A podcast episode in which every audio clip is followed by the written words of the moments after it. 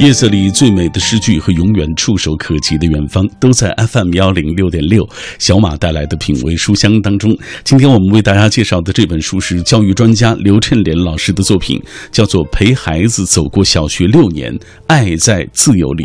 呃，今天我们介绍的这本已经是这本书的第三版了啊。我们先请出刘老师，你好，刘老师。你好，小马哥。嗯，呃，刘老师给大家讲一讲吧。这版，因为我们知道这版已经是第三版了啊，它和前两版有什么样的不同？增加哪些内容吗？啊，有内容增加。我我呢自己也，呃，我自己的文字也有所增加，就是因为，呃，第一版在一二年就写的嘛，嗯，就是经过这几年以后，我也有更多的一些对教育的体悟，嗯，所以呢，我在呃，就是我在文字上也做了一些调整，啊，就是我觉得我过去不够深入的。啊，我我是进行了修订，嗯。嗯，然后也加了内容，就是我过去觉得当时写的有遗漏的，啊，我我这次又有添加，嗯。啊，这有一个别册是这次加的，还是以前就有的？别册是这次加的一个重头，嗯。啊，就是因为因为我我的书里头其实讲了很多我们家的故事，嗯啊，那这些故事呢是有缘，是有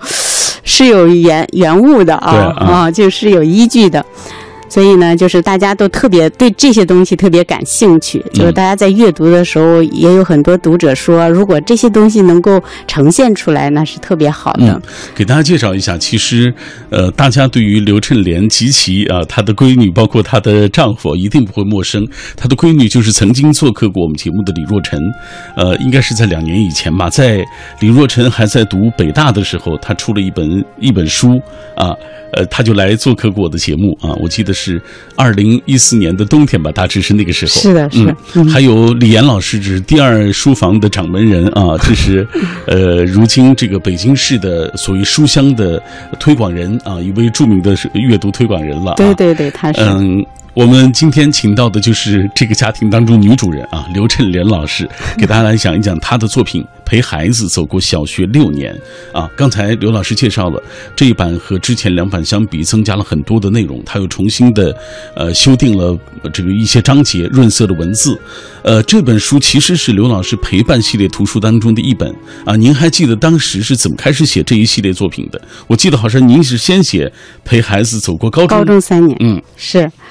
我我其实我这个书，呃，要说写，其实我我从我女儿出生就开始写，嗯，因为我是有写日记的习惯的，就是陪伴孩子的很多呃，就是故事，我都会在写，点点滴滴都记录下来，对我点点滴滴都在记。那那这个成书的过程呢，是因为我我有博客嘛，嗯，就是我在零六年就建了在。在就建了博客，然后那个编辑就哎，他就就是就等于是按图索骥一样哈，然后就找到了那个找到了我的博客，发现我的一些文字，而且呃，其实这个编辑他也是看到我们家孩子成长的一些情况，嗯，所以就就就希望我能把。我过去的这些东西都给整理，教育心得、陪伴孩子成长的这个感触啊，都记录下来啊。所以就把过去的那些，嗯，我写的那些故事，再加上我从事教育工作这些年的一些心得吧，然后就是整理起来，然后就成为了这几本书。嗯。我们今天介绍就是其中一本《陪孩子走过小学六年》啊，我据说这这三本就是这个陪伴系的，这个销量达到百册啊，百万册，是不是？是，对，而且好像是卖的最好的就是高中阶段和小学阶段。是的，啊，是。为什么这两个阶段您觉得会是卖的比较好？呃，就大家会更关注。对，一个就是高中阶段呢，因为孩子面临高考嘛，嗯，就高考其实是对我们的孩子来说是非常重要的一件一个大考了，嗯，啊，所以就是家长是比较也比较重视，孩子们也比较重视，而且相对来说，高中生的家长是很焦虑的，嗯，所以就是大家都特别想知道我在。这几年非常关键的这几年，我可以怎么陪伴孩子？嗯，而我呢，正是从一个家长的角度，啊，然后就写的我是怎么陪伴我女儿，呃，就是一路走过来的。嗯，而且我在我的书里头呢，就是我我分享的，因为我女儿她小的时候，她并不是那种学霸，就是特别学霸的那种孩子啊，她也是一个挺平常的一个孩子，所以我所分享的那些故事呢，大部分人家里头就是孩子都会有，嗯，都会有。有共鸣啊，对。因为他不是那种各方面超常的孩子，啊对对对，就是普通孩子啊，大家会觉得啊，就是讲我们家的故事一样的。嗯。啊，而且呢，就是在我分享的过程中呢，大家看了以后，我看有有读者给我留言，我也蛮感动的。他说：“呀，看了你的书以后，我们觉得呃没有那么焦虑了嗯啊，而且呢，他们也会发现哦，原来陪伴孩子可以这样做嗯啊。这是我觉得高中的时候，大家就是看这个书不太焦虑了。那对小学生的家长来说呢，因为呃，就像刚才您说的那个小学嗯。阶段也是人生非常重要的一个阶段，家长其实是特别希望在孩子刚刚进入学习这个阶段，可以给孩子打好一个基础基础啊对。建立好良好的习惯，对对，啊所以大家就会呃，但是刚刚进入小学生家长这样子的一个角色呢，大家其实有的时候会迷茫。嗯。啊，所以也是需要看看过来人是怎么做的。嗯，啊，两头你看都够焦虑的，对对。中间那头可能是因为相对来说孩子的负担还没有那么重，比如说课业的负担、升学的升学的负担，是的，啊，对他也在嗯。不断成长的过程当中啊，家长好像这个时候也稍稍松了一口气，但是实际上紧接着到高中又开始紧张了，所以人生这个阶段呀，说实话，做父母特别不容易啊。是的。每一个阶段都有每一个阶段这个焦虑和迷茫的时候。来，我们通过一个短片来了解一下教育专家刘振莲的这本书《陪孩子走过小学六年，爱在自由里》。人生就是为了笑起来，其他的都是细枝末叶。小学是孩子成长的重要起点，这六年决定和影响了人生后面的六十年。陪孩子走过小学六年，爱在自由里，是一位平凡而优秀的妈妈所做的真诚分享。他用质朴而细腻的笔触，重温了女儿小学成长的点点足迹，以及这些足迹如何为女儿铺就了通往北京大学的坚实台阶。有妈妈的用心陪伴，我们的孩子就不会只拥有现实的酱醋油茶，他必将还会得到诗意和远方。因为妈妈知道，人生就是为了笑起来，其他的都是细枝末叶。打开这本书啊，处处可以看到刘老师的这种用用心啊。比如说开篇，呃，这个刘老师就列出了一个问题索引，根据问题所对应的页码，可以快速找到相关的内容。刘老师，我们给大家讲几个，你是怎么写的？啊，我我当时在写这本书的时候，我也想给大家传达的一个信念哈，我的信我的那个理念呢，就是，呃，我们培养孩子成长呢，其实我们要把着眼点放在这个孩子是一个，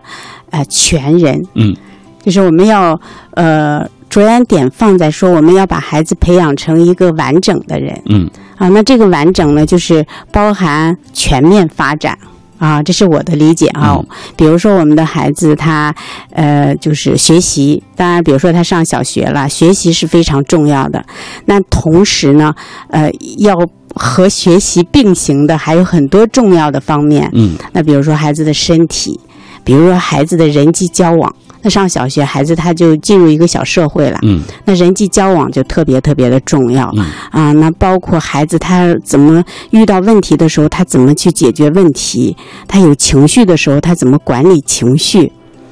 啊，教会让他自己来管理自己的情绪对嗯，包括他的生活，他他已经开，他已经六七岁了，他那他这个时候他自己打理自己的生活，这些我都觉得是非常重要的。嗯，这本书是分为六章内容啊，有生活、阅读、学习、品格、心理、沟通啊。但是我注意到，关于学习这部分内容，您就写了这一章啊。这个小学阶段学习不是最重要的吗？为什么就写了一章？学习是很重要，我觉得嗯嗯他也呃，那那孩子进入小学的确是进入学习的这个阶段了，呃，是很重要。但是呢，它不是唯一重要的，我嗯觉得、就是每个方面都重要。所以呢，就是我我我在写这本书的时候，其实其实我也是讲的我的感悟，我的人生感悟和我陪伴孩子的那个感悟。嗯我其实深深的体会到，啊、人生不是只有学习一件事，嗯，就算是学生，同样也是的。所以呢，就是我我讲到了学习很重要的呃这一部分，但是呢，我也同时呢把各个方面都讲到了。嗯，在您看来，就是刚才您提到的这个全人，所以啊，这个各方面啊，德智体美劳都要发展的这样一个人嗯，，是的，在你眼中才是一个合格的现代化的一个呃具备现代意识的这样一个人啊。呃，来，这样我们给大家讲一讲这本书啊。呃，刚才我们介绍刘老师的女儿李若晨曾经做客过我们的节目啊。呃，所以就是她，因为她从小呢就是一个呃，看上去好像。大家都觉得最后能进北大，而且能出国留学，就觉得是各方面超常的。但是我打开这本书，我才看到，原来就是个普通孩子。是的，哎，对，呃，这本书开篇写生活越玩越出色啊！我看您写都是和呃孩子玩起来，有您和丈夫李岩老师陪孩子做游戏，还有亲近大自然、养殖、种植、动植物啊，引导孩子交朋友等等啊。在您眼中，这个玩儿怎么这么重要呢？嗯，嗯我自己感觉其实，呃，孩子是要在体验中成长的。嗯就是他通过各种体验，然后去感悟人生，在这个过程中成长的。而对一个孩子来说，他在玩儿的过程中，那个体验性是最强的嗯啊。他就是，嗯，因为因为玩儿其实是其实是一种学习，孩子的学习是随时随地的。比如说，您觉得哪些玩儿是可以学习？比如说，你们家里设立家庭日啊，你们俩还陪他一起玩游戏。对，就是我我们家这个家庭日，比如说，呃，我们每周都会带孩子去爬山，啊，这是我们家保留的一个。呃，一个项目了，可以说是。我们爬山的时候呢，我们就会带着孩子，像我先生他带孩子爬山的时候呀，他常常会带他去冒险了，就是不走寻常路，嗯就是别人常常走的路呢，他会呃不走，然后带着孩子呢去开辟一条路。那在这个过程中，爸爸和女儿我们一家子，然后在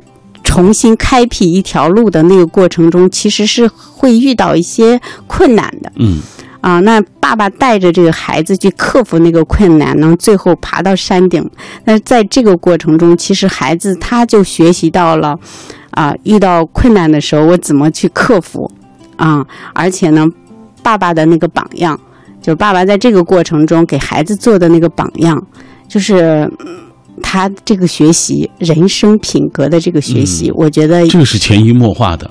对这个很重要的。嗯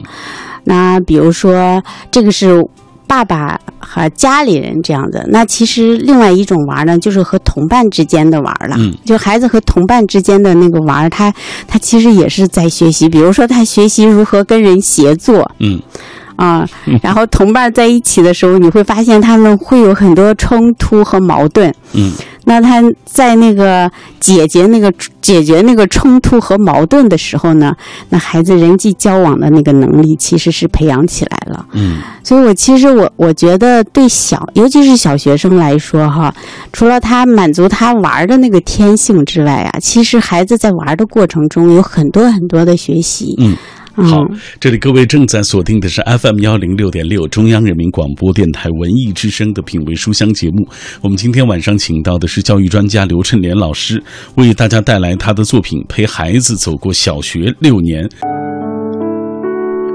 天地间，人是多么渺小的呃生物啊！所有的计划，所有我们以为可以把握的东西，其实转眼都会成空。如果可以，谁不想把时钟的指针拨回去，拨到那些幸福安稳、岁月如歌的日子当中呢？甚至永远定格在那儿，再也不走。只可惜，时间从来不会为任何人的痛苦倒退，也不会为任何人的快乐而停留。所以，珍惜当下，就是我们现在最好的对待生活的方式。各位，感谢你继续停留在。FM 幺零六点六，这里是小马在每晚九点到十点带来的品味书香节目。每天我都会带来一本书，每天我们也约会一个新朋友。今晚约会的这位是著名教育专家刘趁莲老师，他的作品是《陪孩子走过小学六年，爱在自由里》。今天我们介绍的这一版是这本书的第三版了啊。刘老师在这本书中用质朴而细腻的笔触，重温了女儿小学成长的点点足迹。当然，听节目的过程当中，也欢迎大家来跟我们保持紧密的联络。接下来，刘老师，我们就一看一起看一看大家的留言。今天很多朋友都在说小学阶段啊，他们发生过的一些难忘的故事，包括学习、生活，包括友情啊、亲情方面啊。当然，也有朋友在上半时段听完了刘老师介绍之后，颇有感慨啊。这位是 Hope，他说：“我个人觉得，父母对孩子的教育，发自父母内心的爱和陪伴，要比父母单纯的追求孩子的成。”更为重要。当父母对孩子的支持无比坚定和坚强的时候，父母对孩子的品质培养更关注过程，啊，这个并且关注自身对孩子的榜样和示范作用。孩子想不成器都不容易了。他提到了，就是说，嗯，父母的这种以身作则和潜移默化的影响，其实要比单纯让他好好学习、报多少班儿更重要。那其实是的，嗯。因为孩子，孩子其实他在成长的过程中呢，我们常常会说，家长在做，孩子在看。嗯，孩子有的时候他不会听你的教导，有的时候你教你教育他，你说你应该怎么做，应该怎么做，他不一定听。嗯，但是我们家长那么做，他有的时候会看到家长那样做，而且看到家长做的有效，那他自己就会照着家长那样去做。所以榜样。以身作则的这种榜样的力量，就身教其实是胜于言传的。嗯，好，还有一位应该是家长朋友啊，他说，呃，刚刚听到你们说李若晨就是您的女儿啊，北大毕业，他说如果放在现在啊，呃，因为现在孩子要报很多班，你们会不会给孩子也报很多班？因为别人都报你不报，你觉得你好像吃亏了一样。呃，其实呢，呃，我我女儿她小升初的时候是零五年，嗯，零五年其实就是各种课外班就已经非常非常兴盛了。其实我女儿小的时候，我们呃想带她出去玩，要找个同伴，其实挺难的，嗯，所以我们其实是不断的换的，啊，那个时候大家其实也是报班的，但是我和我的先生呢，我们就坚守了一个。就就坚守了一个我们认为正确的一个做法，就是我希望我的孩子他在成长的过程中，他的学习方式是非常轻松的、愉悦的，嗯嗯，而且呢是可以，就像我刚才说的，是可以在体验中去学习啊，而且呢它是丰富多彩的。他的他的这个小学阶段，我们是想让他丰富多彩的，所以我们就是坚守了。这样子的一个不报班，嗯，就是呃不报班，嗯啊，就是我们我们其实小的时候就上过一个舞蹈班他，嗯啊，其他的 真的是没有，嗯，没有。零五年其实报班已经非常兴盛了啊，大家都在趋之若鹜的若鹜的给孩子报这个报那个了。对，小升初也是有各种的考核的。啊，那个时候也是奥数、英语有各种考核，啊，我女儿其实她呃上初中的时候没有考上那个重点中学，实际上跟她呃没有奥数成绩是有很大关系的。嗯，啊，但是我我们现在回过头来看，她虽然没有上重点初中，但是也是无怨的，无怨无悔的。因为他最终上了重点大学。我们继续看大家的留言啊，很多朋友在分享自己小学阶段所发生的一些难忘的故事。呃，等一个人的晨昏，他说记得上小学四年级，我从农村小学转到乡镇上一个小学，那里的同学大多数在镇上啊。刚开始他们都看不起我这个来自农村的孩子，后来随着农村孩子越来越多，到六年级的时候才慢慢的把我接纳过来，正式当做一个朋友看。但是啊，那些。曾经的点点滴滴，留在我心里，我一直都忘不了。你看到现在这么大岁数了，三十多岁了，还在记着小时候童年的记忆，被镇上的那些同学看不起，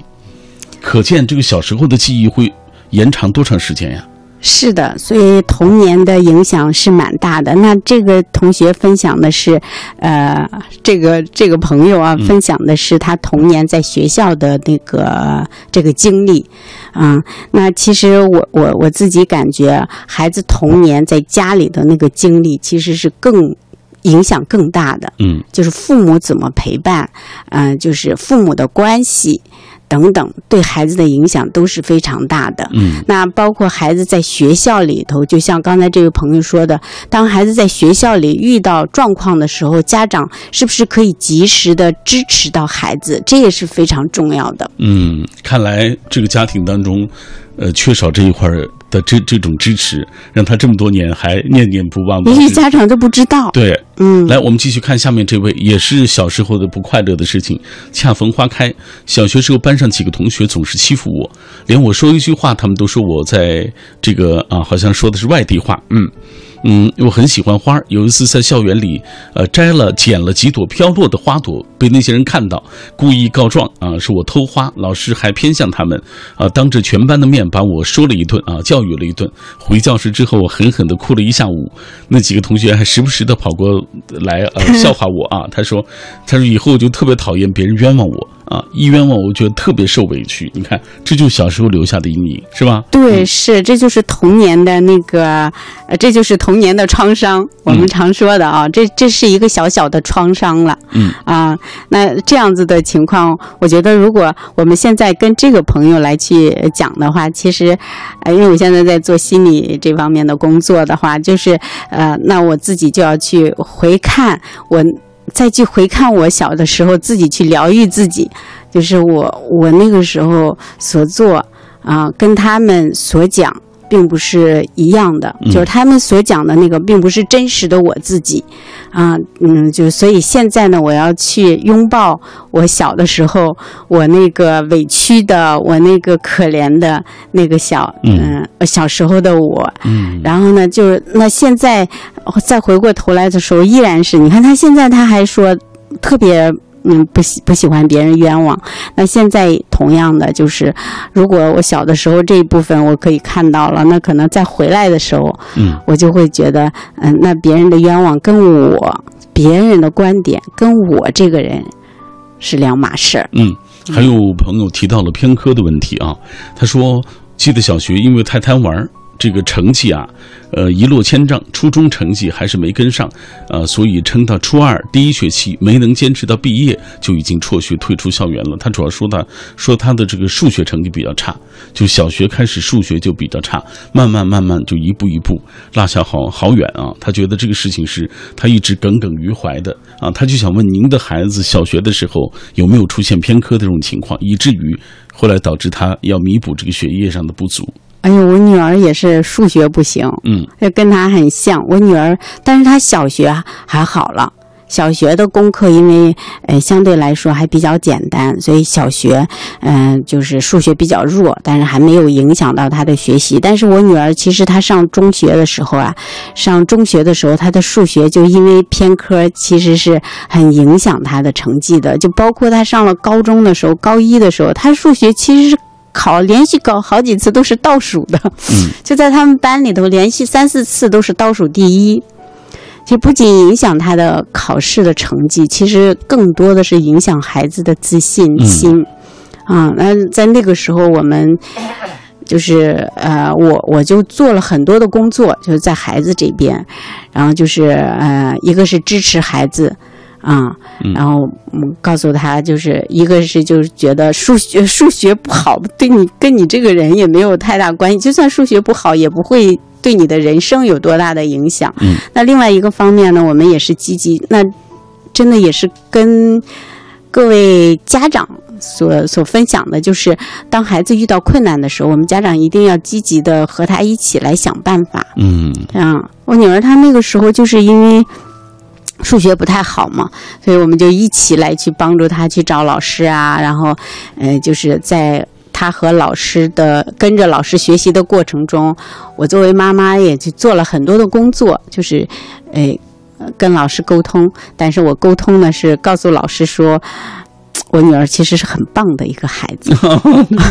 呃，就是刘老师在这个教育孩子的过程当中，有一点啊是特别有效的，就是他女儿称他母亲的这个精神胜利法啊。对，在学习上，呃，刘老师特别提到要激励孩子，成就孩子的自信啊，这一方面一定要给大家讲一讲，您怎么做的？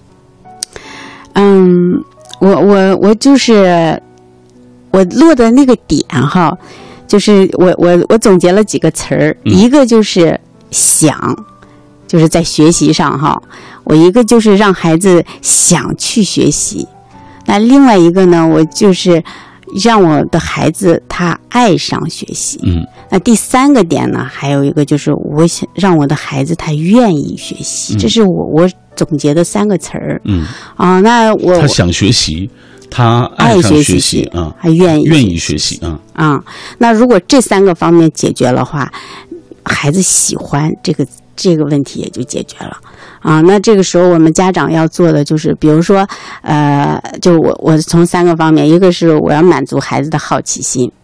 因为小朋友其实天生是好奇的，嗯所以我们家长要去呃满足他的好奇心。啊，那好奇心就很多事情是可以做，包括，呃，就我在我的书里头写到，让孩子去养昆虫啊，因为他在课本上他会学的，比如科学这门课程，他会学到动植物的，那就让他去养养殖，呃，养殖就是饲养动物，然后呢 养殖植植物种植植物，那在这个过程中呢，他的好奇心就会被满足嗯，啊，他好奇心满足了呢，他就觉得学习是非常愉悦的一件有意思啊，对，有意思，所以呢，他就特别想去学习，因为学习呢是可以帮助他，哎，在他这个过程中，就是在他要去好奇的这个过程中，帮助到他的。嗯那另外一个方面呢，就是我们要去满足孩子的那个，就是他的满足感，就成成就感。嗯啊，还还有他的价值感，就是当他做好，比如说当他读了，就是学了两年语文的时候，他可以拿起一本书，可以读下来了。那这个时候，家长及时的送上我们的认可和肯定，以及那个大大的那种欣赏，嗯然后孩子呢，他就会感觉到，哦，原来我学习是有用的嘛，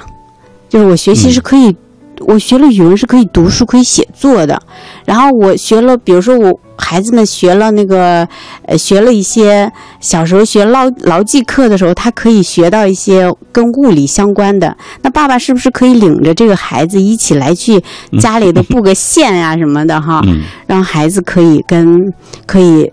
用他学习到的方东西呢，来去解决生活中的实际问题。嗯，学以致用了，你看这就有意思对了啊，他就当他去完成了一件，就用他自己学习到的知识去做成了一件事情的时候，孩子的那种满足感，他真的是非常非常。嗯，美滋滋的。我嗯常说，孩子心里美滋滋的。嗯，所以他再去到了课内去学习的时候，他就是非常喜欢的，就是很爱这个学习。嗯一说到这个教育孩子这部分啊，陪伴孩子一起成长，我们听到刘春莲老师说的就津津有味儿啊，眼中都放光，大家看不到。来，我们通过一个短片来了解一下刘老师吧。作者刘春莲，高级家庭教育指导师、心理咨询师、父母大讲堂讲师，倡导和谐的亲子关系是家庭教育前提的教育理念，用科学的方法养育自己的孩子。十八年的实践，他培养了一个素质全面、成绩优秀的女儿。二零一一年高考，同时被北京大学和香港大学录取，出版畅销著作《陪孩子走过高中三年》。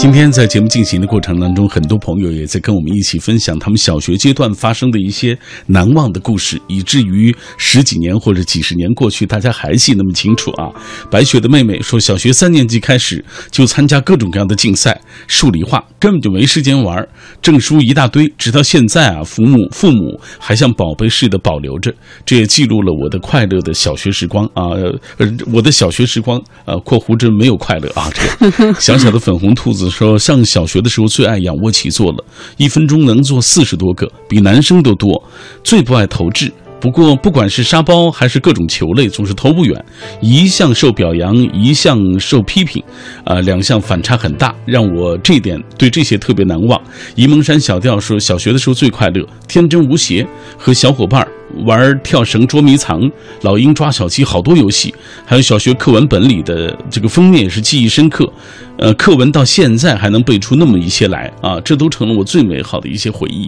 啊！你看，这就是把这个所谓课文啊用到了自己的游戏当中啊。是的，对，你看这就是一个活生生的例子。接下来我们再来分享啊，呃，您在有一部分特别说到了这个阅读啊，嗯，呃，您特别提到让书店成为我们家的第二书房。嗯，我们知道现在李岩老师是第二书房的掌门人啊。是的，哎，对，这个书店成第二，我们家的第二书房是怎么做到的？因为我们知道现在父母呢也会带自己的孩子去书店，就是走马观花，孩子看上几本，拿着拿拿着就走了啊，这就是他们去书店大致的这个情况啊。呃，我们我们我和我先生就是呃从小培养孩子阅读啊，其实一个字儿泡，嗯啊、熏，嗯嗯第二个字儿就是熏。嗯、其实，呃，我们想啊，其实孩子啊，他要是真正的是，嗯、能够熏着那个书香味儿长大，那他长大了以后，那个书卷气才能出来。嗯啊，嗯，所以我们当时其实到书店里的话，因为我们那个时候我们家刚才咱俩还聊呢，我们刚到北京的时候条件没有那么好，嗯所以就是家里都是冬 冬热冬冬冷夏热的那样子，所以我们其实是到书店里会蹭空调的那种感觉。哦、嗯然后，但是我们那个时候到书店里头，就是泡在那个书店里头，有的时候周末我们会泡一天的。嗯啊，就是让孩子在那个书海里头去爱上那个阅读。嗯，反正也舒服，那个地方温度适中啊。对啊，这个是一个方面。另外一个方面就呃说到那个选书，呃，我我我觉得那就是另外一个方面。我们给孩子选书呢，就是要尊重孩子，嗯就尊重他的兴趣点。就是同龄的孩子，我们会发现，就是呃，他们都是一个年级的孩子，但是他们的兴趣点是很不一样的。嗯有的孩子喜欢这，有的孩子是喜欢那的。嗯所以我们当时给孩子选书呢，其实我是跟他一起走啊，我是看着他的目光的，我会看，因为停留的时间比较长啊，我就会看他在什么书哪类的书面前，他会呃待的时间比较久，他更感兴趣。嗯，然后呢，我再去跟他选。就是我再去翻这个书，它是不是真的有营养？嗯嗯，然后这是我我就最后做一个把关和甄选的这样的一个过程。嗯但是其实那个尊重孩子呃的兴趣这一方面呢，这也是我们的一个宗旨吧，一个原则。嗯，嗯，你看还是要嗯，就是对孩子要仔细观察。啊，通过细致观察之后，发现他对什么感兴趣，然后您再做一个把关，做一个甄选，这样呢，就是确保给孩子选的这些他又喜欢，同时又有营养。对，因为之前我们有的时候也会呃给他买一些书，但是买回来是我们自己买的啊，嗯。他他其实是不爱看的。嗯。嗯，我们家有一本书叫《细说汉字》，嗯，那是我先生在我女儿小学的时候就买回来给她买的，但是一直到上大学的时候，她读了中文系，她才非常认真的看这本书，所以其实那个就是不够匹配那本书对她。嗯嗯，好，呃，因为时间的关系，我们接下来就是说说这个精致的别册吧。这个别册都写了些什么内容？这个别册呢，就是小学配的这个别册呢，其实是我们家的一个呃，就是沟通神器。嗯啊，但当时在我们家的时候呢，它是它不是用书这样子的形式呈现的，就是我们家其实是有一个家庭邮箱的。我们那个家庭邮箱呢，就是在家里头，我看咱们刚才那门口挂着那么一个好几个口袋的那个挂件儿。嗯我们家其实那时候就是有三个口袋的一个挂件 儿，嗯那个每个口每个口袋就是我们嗯某一个人的邮箱。就是我们的信筒，嗯，然后外面写上爸爸的名字、我的名字和女儿的名字，然后就是我们小的时候呢，女儿小的时候啊，我们就会用这样子的方式来用书信的方式来跟她沟通，嗯啊、那就是呃，我在我的书里头写了这个。后来这次呢，就把我们那些信，那些信我们还一直保留着，哦非常珍贵的，就是成了我们家非常珍贵的东西了。嗯然后就保留着。然后这次呢，就把那些信的内容。然后呢就搬到了这个册子上面。嗯啊，而且呃，我觉得这是你们家交流沟通的一个呃宝典啊，所以就是建议大家仔细看一看这次修订版本的这，呃，等于是一本书一个别册。呃，今天品味书香，我们为大家带来的这本书是著名的教育专家刘振莲老师陪伴自己的孩子成长的过程当中，他完成的这部作品叫做《陪孩子走过小学六年》啊，有一个副标题是“爱”。呃，爱在自由里自由对啊，爱在自由里。所以这个呃，所谓自由的这种成长啊，让他有一个保持天性的啊，这样一是他最快乐的一种状态。来，我们继续通过一个短片来了解这本书。让孩子爱上学习的吸铁石，增进沟通的家庭油桶，培养契约意识的家庭守则，妈妈随意散放的书刊，爸爸刻意设计的欢迎回家仪式。书中处处绽放着独特而有效、用心而无痕的教育智慧。孩子的成长是自然且独特的，父母要学会将深沉的爱化为耐心而温暖的守候，放低期许，放慢脚步，陪孩子度过无悔的小学六年。